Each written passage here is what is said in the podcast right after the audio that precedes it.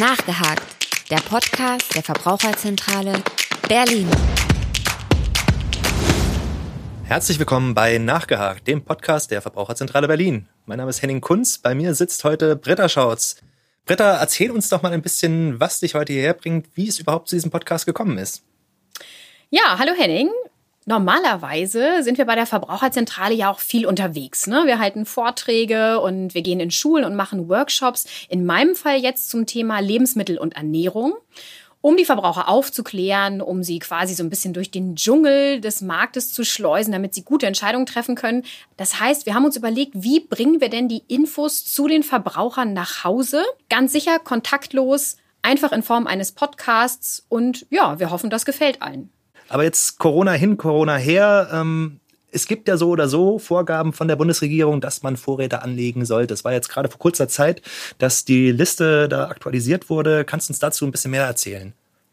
Genau, es gibt ein Bundesamt für Bevölkerungsschutz und Katastrophenhilfe und die empfehlen, dass man einen Notvorrat für etwa zehn Tage zu Hause haben soll, der natürlich dann auch für alle Personen des Haushalts reichen muss.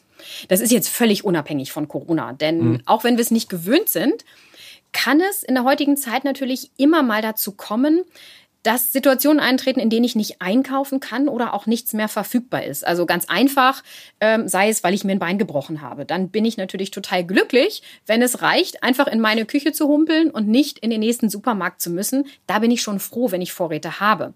Aber es kann natürlich auch vorkommen, das hatten wir in Berlin im letzten Jahr in Köpenick, mehr als einen ganzen Tag war Stromausfall. Und dann kann man sich natürlich auch vorstellen, die Supermärkte können gar nicht öffnen. Also wenn sie ihre Türen sogar ohne Strom aufkriegen, kann es sein, dass die Kühlung eben ausfällt und dass diese Lebensmittel nicht mehr verkauft werden können. Also freue ich mich auch in solchen Situationen, wenn ich einen Vorrat zu Hause habe. Auf der Homepage des Bundesamtes gibt es für solche Situationen einen generellen Vorrat, also eine Liste für einen Vorrat. Da sind dann auch schon vorgeschlagene, vor allem haltbare Lebensmittel drauf und auch ein Kalkulator, sodass ich weiß, wie viel ich davon brauche. Und es geht auch nicht nur um Lebensmittel, sondern auch um Hygieneartikel, zum Beispiel natürlich Klopapier. Wunderbar. Die Liste haben wir natürlich auch für unsere Zuhörer unten noch verlinkt.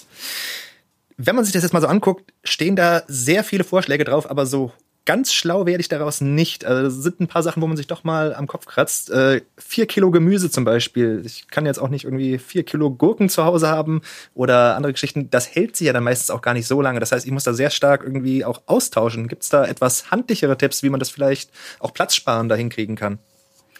Generell ist natürlich wichtig, ich sollte nur das zu Hause haben, was bei mir zu Hause auch wirklich gegessen wird. Also auf diesen alten Listen stehen teilweise auch nochmal sowas wie 286 Gramm rote Beete.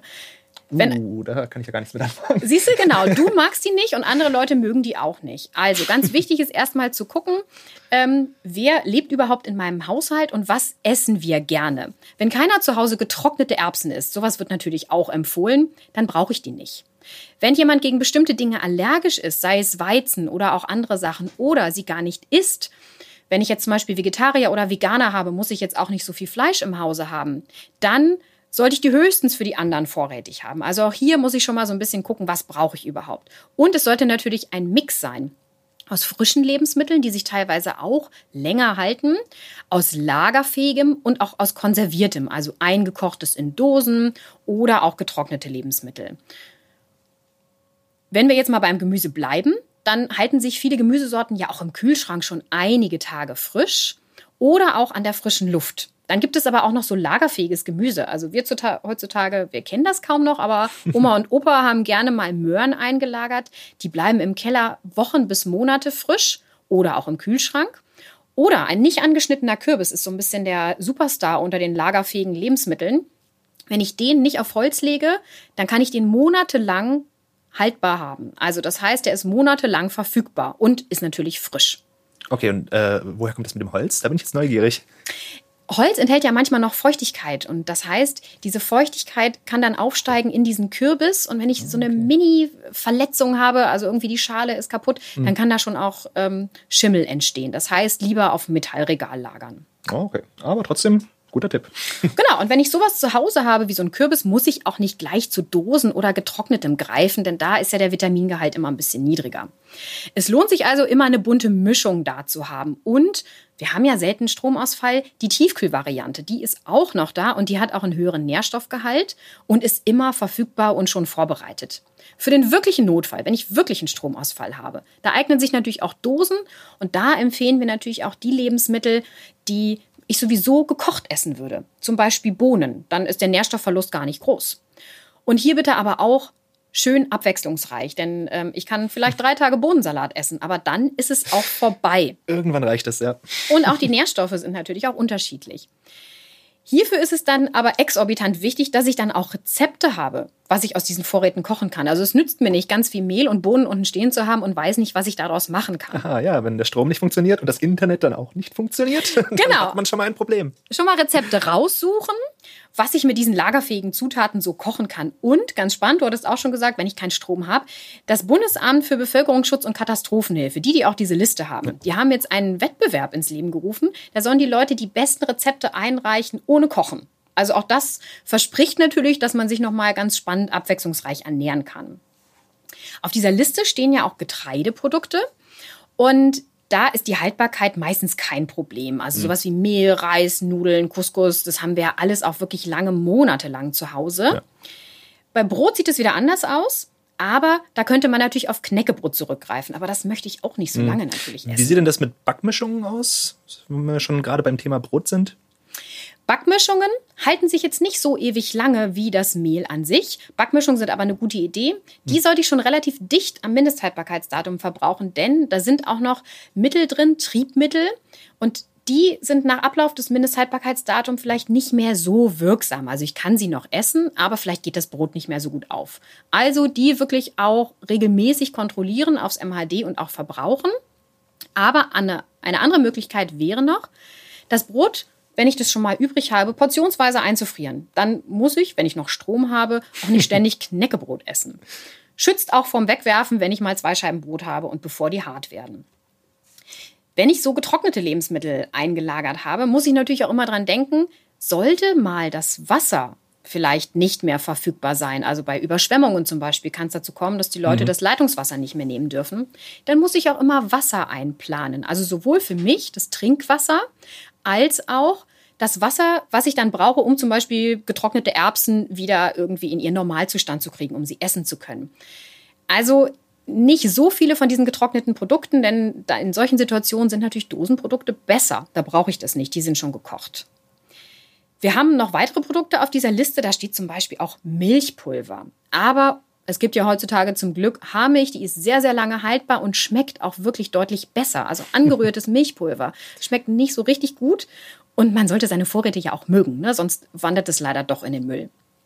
Zumal es ja dann doch früher oder später wieder ausgetauscht werden muss. Und wenn es dann alles weggeschmissen wird, dann hat das Ganze auch wieder keinen Sinn gemacht, beziehungsweise ist nicht besonders nachhaltig. Genau, da kommen wir nämlich auch gleich noch zu, dass man seine Vorräte gut kontrollieren muss. Aber bevor wir es vergessen, in dieser Liste stehen natürlich auch Hygieneprodukte. Das gute Klopapier wäre vielleicht gar nicht so ein großes Problem, wenn die Leute auch aus dieser Liste sich die anderen Punkte angeguckt hätten. Da stehen nämlich auch Hygieneprodukte für zehn Tage, also unter anderem Klopapier und Taschentücher. Aber ich muss natürlich auch dran denken, ähm, es könnte ein Stromausfall sein. Vielleicht brauche ich eine Taschenlampe und Batterien oder auch Kerzen. Also hier nochmal kontrollieren, bin ich auch dafür ausgestattet. Okay. Gut, dann kommen wir noch mal kurz zum Thema Lagern zurück. Du hattest ja schon gesagt, dass die Produkte richtig gelagert werden müssen. Was sind denn da für Tipps? Äh, wenn ich jetzt zum Beispiel Bananen im Kühlschrank äh, packe, werden sie schwarz. Ist das schlimm? was kann ich im Kühlschrank sinnvoll lagern, was sollte ich lieber woanders lagern? Gibt es da Orientierungshilfen, Tipps? Auf jeden Fall gibt es da zum Glück gute Tipps. Gerade bei Obst und Gemüse gibt es total große Unterschiede, wie ich die eigentlich lagern sollte. Viele Obst- und Gemüsesorten, die mögen es eher kalt. Einige, wie die Banane zum Beispiel, die verderben bei zu viel Kälte. Also so eine schwarze Banane kann ich natürlich noch essen, aber die sollte auch nicht zu lange da liegen, die schmeckt dann auch wirklich nicht mehr gut. Generell kann man jetzt sagen, dass heimische Obstsorten, also so Beerenobst zum Beispiel oder Äpfel und Birnen, die mögen es eher kühl, also Keller oder auch gerne mal Kühlschrank, dann halten Äpfel auch wirklich lange. Exoten wie die Banane vertragen das nicht so gut. Dazu gehören auch noch andere Früchte, also sowas wie Mango und Papaya zum Beispiel, die mögen es da auch nicht so gerne. Angeschnittenes Obst sollte immer in den Kühlschrank, denn ähm, die verderben dann sehr schnell. Da können sich Bakterien drauf bilden, kann man sich gut vorstellen. Aber das Und ist natürlich für die Lagerung auch nicht so ideal. Nee, das stimmt. Bitte nicht draußen lagern dann. Blattgemüse wie Salat oder auch sowas wie Radieschen, die mögen den Kühlschrank gerne, also die halten sich da wirklich gut. Bei Radieschen zum Beispiel aber bitte vorher die Blätter abschneiden. Sonst äh, werden die leider auch im Kühlschrank relativ schnell schlecht. Fruchtgemüse wie Tomaten und Gurken, die lagert man am besten bei Zimmertemperatur. Bei Tomaten weiß man das, die werden sonst mehlig. Ja. Aber auch bei Gurken, die mögen das lieber draußen. Und Wurzelgemüse, also Möhren oder auch Kohlrabi, die können auch im kühlen Keller gelagert werden. Wenn ich die nicht habe, sollte es natürlich der Kühlschrank sein. Es ist aber auch wichtig, an welche Stelle am Kühlschrank ich was lege. Denn es gibt verschiedene Temperaturzonen. Klar, wir wissen alle, es gibt ein Gemüsefach und das heißt auch so, weil da Gemüse rein soll.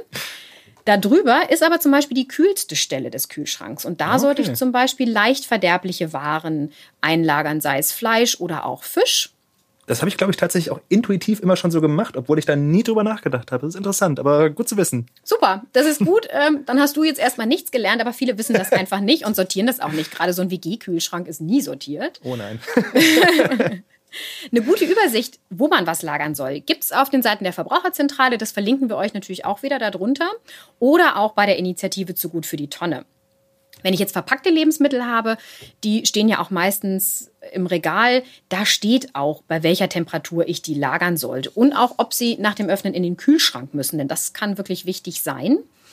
Ähm, bei solchen Verpackungen von Trockenprodukten, habe ich jetzt Reis oder Nudeln, da ist es in der Regel besser, wenn ich die nicht in der Verpackung lasse, sondern sie in luftdichte Gefäße umfülle, denn die sind meistens noch besser geschützt als so eine offene Plastikverpackung. Dann halten die noch länger. Und dann natürlich am besten in Glas oder Edelstahl umfüllen. Luftdicht gilt jetzt für diese Produkte, aber bitte nicht für Sachen wie Käse oder Brot. Die schimmeln dann leichter. Also wenn ich Käse zu Hause habe, sollte ich den entweder, wenn ich ihn an der Käsetheke geholt habe, in diesem Papier lassen oder in seiner Plastikverpackung, die ja dann auch so ein bisschen offen ist, oder in Butterbrotpapier einschlagen. Beim Brot bietet sich entweder die Tüte an, in der ich es gekauft habe, oder Butterbrotpapier oder der gute alte Brotkasten. Den hat wahrscheinlich auch jeder zu Hause. genau, wenn nicht, geht aber auch diese Tüte. Und eben portionsweise ein bisschen einfrieren, wenn noch was übrig ist, das hilft immer. Generell ist aber total wichtig, dass man einen Überblick behält. Und da ist die wichtigste Regel erstmal First in, First out. Also, wenn ich neue Lebensmittel kaufe, neuer Reis, neue Nudeln, immer nach hinten stellen, damit ich das zuerst verbrauche, was zuerst da war. Und dabei am besten gleich nochmal kontrolliere, ist das noch gut? Also nicht nur aufs MAD gucken, sondern dran riechen. Mhm. Wenn sowas schlecht wird, das riecht dann muffig oder ranzig. Also das kann man eigentlich ganz gut rausfinden. Immer der Nase nach. Genau, wir sagen immer mit allen Sinnen testen. Äh, an Mehl auch besser riechen als auf der Zunge. Das ist nicht so toll. Und so ein MHD, Mindesthaltbarkeitsdatum, das heißt jetzt nicht, dass das danach sofort schlecht ist. Also gerade Lebensmittel wie Zucker. Wenn da jetzt nichts reinkommt, dann ist das quasi unendlich haltbar. Mhm. Und viele andere Lebensmittel, die halten sich noch monatelang nach Ablauf dieses Datums. Aber ich sollte es natürlich immer kontrollieren und am besten trotzdem die Dinge zuerst verbrauchen, bei denen das MAD früher liegt, denn die wurden ja auch früher hergestellt.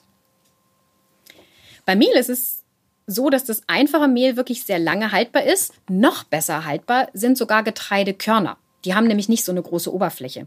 Aber wenn ich daraus dann natürlich was backen will, müsste ich eine eigene Mühle haben.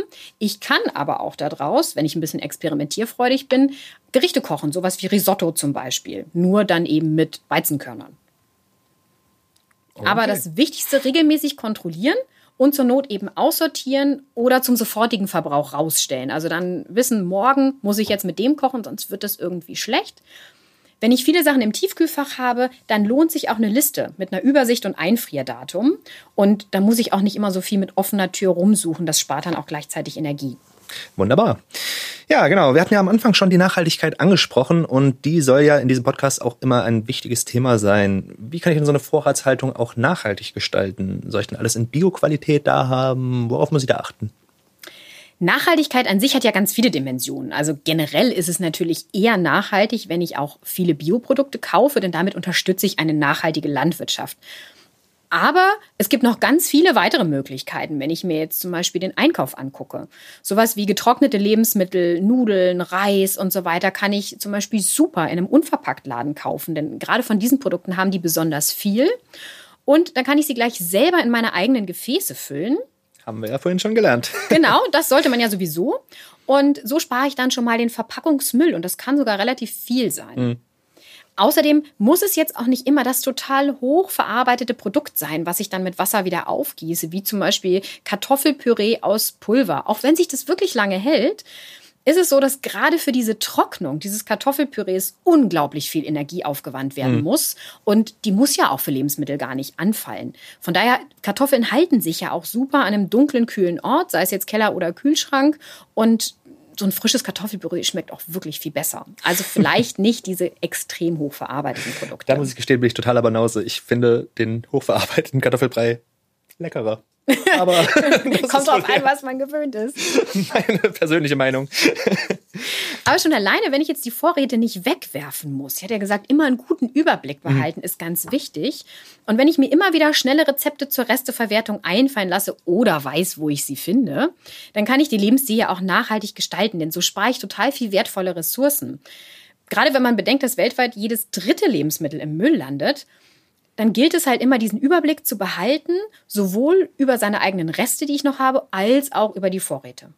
Ja, das ist ganz gut, dass du das ansprichst. Das ist auch wieder eine Situation, die ich selbst häufiger habe. Man hat Lebensmittel im Kühlschrank, aber man ist jetzt irgendwie zum Essen eingeladen, ist einfach weg, hat keine Lust mehr auf das Essen, was man jetzt noch da hat. Oder ich habe mein Lager durchforstet und finde ein paar Schätzchen, wie wir gerade schon gelernt haben. Was gibt's für Tipps außer Reste-Rezepten, wie man sowas dann noch kurzfristig verarbeiten kann? Natürlich kann ich diese Rezepte nutzen und das Gekochte dann in einzelnen Portionen einfrieren. Das hat natürlich den Vorteil, dass ich dann auch immer was Leckeres zu Hause habe, auch wenn ich mal keine Lust zum Kochen habe. Also hier lohnt es sich mal ein bisschen Arbeit zu investieren, weil dann kann ich an anderen Tagen einfach faul sein. Das ist super. Einfrieren aber bitte wirklich nur in Lebensmittel geeigneten Boxen oder auch Beuteln und nicht in der leeren Eisverpackung. Die ist dafür nämlich leider wirklich nicht da. Und wenn ich da dann meine vielleicht frisch gekochte heiße Suppe eingieße, dann kann es sogar sein, dass da schädliche Stoffe gelöst werden und die in mein Lebensmittel übergehen. Also so ein paar Boxen, die lohnen sich immer. Spart natürlich auch Geld, wenn ich häufig selbstgekochtes habe und nicht immer bestellen muss. In den letzten Jahren ist aber wirklich noch so ein Trend hin zu weiteren Möglichkeiten der Haltbarmachung gegangen. Also mhm. es ist wirklich total in, wenn ich jetzt meine Lebensmittel fermentiere. Da gibt es immer mehr Bücher oder auch Online-Rezepte und man kann gerade hier in Berlin auch ganze Kurse buchen. Können wir da noch mal kurz drauf eingehen? Äh, fermentieren, den Begriff hat, glaube ich, jeder schon mal irgendwann gehört, aber ähm, was genau verbirgt sich dahinter? Genau, also natürlich denkt man sofort an Bier und alkoholische mhm. Gärung. Das ist auch richtig. Auch das ist ein Fermentationsprozess. Aber ähm, auch das bekannte Sauerkraut wird durch eine Fermentation hergestellt. Einfach erklärt ist es so, dass diesen Lebensmitteln dann teilweise Bakterien oder Hefen oder andere Starterkulturen, das kennt man, zugesetzt werden. Oder sie befinden sich sogar selber schon auf dem Lebensmittel. Gerade auf Naturprodukten sitzen natürlich auch immer ein paar Bakterien, die aber nicht schädlich sein müssen. Und ein chemischer Prozess sorgt dann dafür, dass die Lebensmittel länger haltbar werden, dass dann bestimmte Sachen vergoren werden. Ich bekomme einen anderen Geschmack. Es schmeckt zum Beispiel milchsauer und es hält sich auch viel länger. Ein weiteres Beispiel dafür ist der in letzter Zeit wirklich sehr im Trend angekommene Kimchi. Das ist äh, ein koreanisches Gericht aus scharf eingelegtem Chinakohl. Der hält sich auch wirklich relativ lange. Und gerade für Gemüse findet man total viele schöne Rezepte, wie man das lange haltbar machen kann.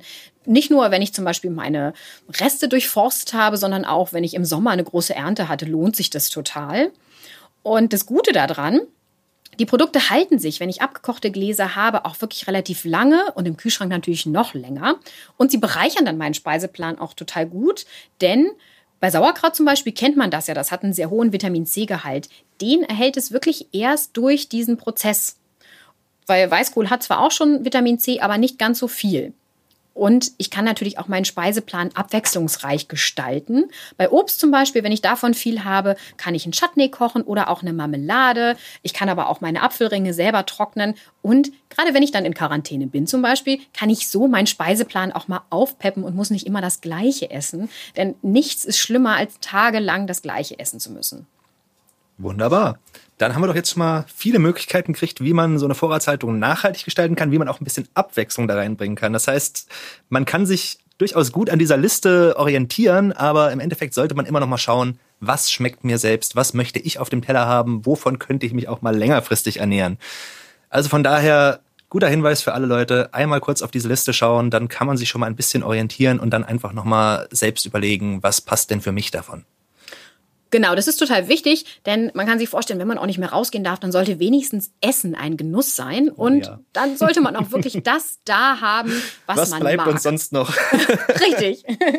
ja, Britta, vielen Dank, es war sehr informativ. Ich würde sagen, bis zum nächsten Mal und machen Sie es gut. Genau, bis zum nächsten Mal. Nachgehakt, der Podcast der Verbraucherzentrale Berlin.